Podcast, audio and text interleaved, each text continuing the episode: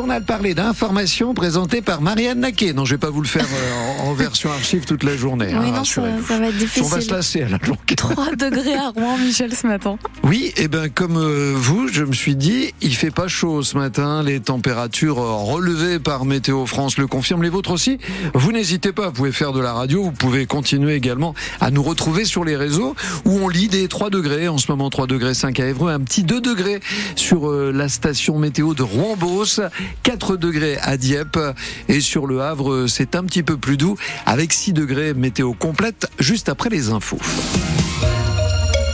La délinquance en hausse l'année dernière dans l'heure. Ah, c'était déjà le cas en 2022, mais ce qui est le plus marquant, ce sont les violences intrafamiliales. Plus de 3000 recensées en 2023, soit 82 victimes par jour, précise Simon Babre, le préfet de l'Eure. L'élément le plus notable, c'est la forte progression des violences intrafamiliales, qu'elles soient entre conjoints ou euh, vis-à-vis euh, des enfants, qui représentent désormais euh, la moitié des atteintes aux personnes de notre département, alors que c'était une proportion bien moindre avant la période du Covid. Et donc plus que jamais, il faut rappeler à nos concitoyens l'importance de faire attention à ces dérapages, ces débordements, parfois effectués sous l'emprise de l'alcool, des stupéfiants, qui fait qu'on ne se maîtrise plus et qu'on maltraite son conjoint, ses enfants et qu'on porte atteinte euh, à l'avenir de sa cellule familiale. Par ailleurs, ça monopolise beaucoup l'attention des policiers et des gendarmes qui accueillent les victimes puis réalisent des enquêtes et qui, bien entendu, obèrent leur capacité de traitement d'autres formes de délinquance, d'une délinquance plus extérieure à notre département et qu'il faut aussi combattre. Les atteintes aux biens, les vols, les tentatives de vol ont augmenté de 3%, les cambriolages de 11%. Cinq adolescentes jugées aujourd'hui devant le tribunal pour enfants du Havre pour violence en réunion. Menace de mort, diffusion d'images à caractère pornographique après avoir euh, insulté, frappé et contraint une lycéenne à se dénuder le 9 janvier dernier. Une scène filmée sur les réseaux sociaux. Elle risque d'être euh, condamnée à des stages adaptés, des travaux d'intérêt général pour la plus âgée. On y revient dans le journal de 6h30.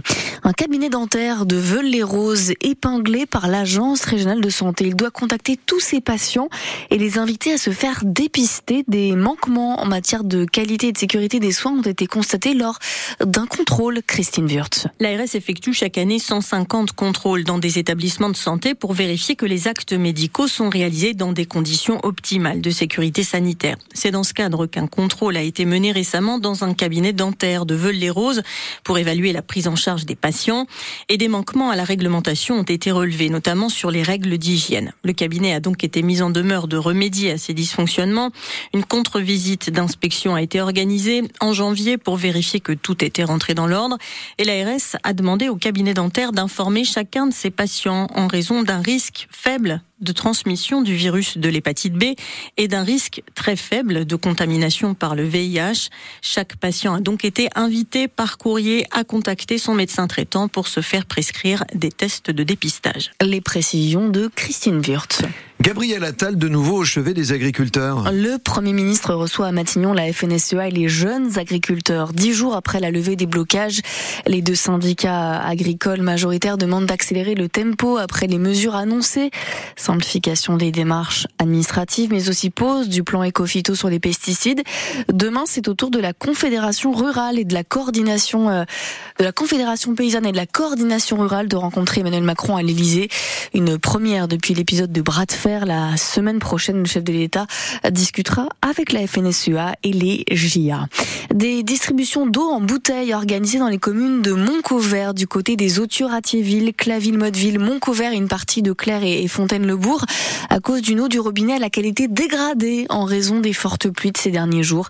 Il ne faut pas en boire ni l'utiliser pour cuisiner. Bon, c'est la question qui hante euh, le FC Rouen. Où va se jouer le quart de finale de la Coupe de France de football? Contre Valenciennes le 28 février, question qui éclipse même l'actu sportive. Hein. Les Rouennais ont fait match nul hier sur la pelouse d'Orléans en national.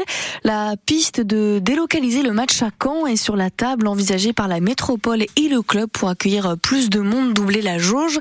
Malgré tout, le stade Diochon pourrait accueillir la rencontre. Pas de problème de sécurité, même si une tribune est fermée, affirme le vice-président de la métropole en charge des sports, David Lamiret. Fini la pause, la trêve internationale pour les Dragons de Qui accueillent euh, Anglette à l'île Lacroix ce soir à 20h. Les hockey rouennais toujours leaders de la Ligue Magnus. Les Basques sont dixièmes. Et puis il avait 101, 101 ans, l'hommage ce matin aux invalides à Jean Mallory. Hommage en présence de la ministre de l'Enseignement supérieur et du prince Albert II de Monaco. Le célèbre ethnologue et explorateur est décédé à Dieppe la semaine dernière. Lui qui a vécu dix ans entre le Groenland et la Sibérie. Ses cendres seront d'ailleurs enfouies au Groenland.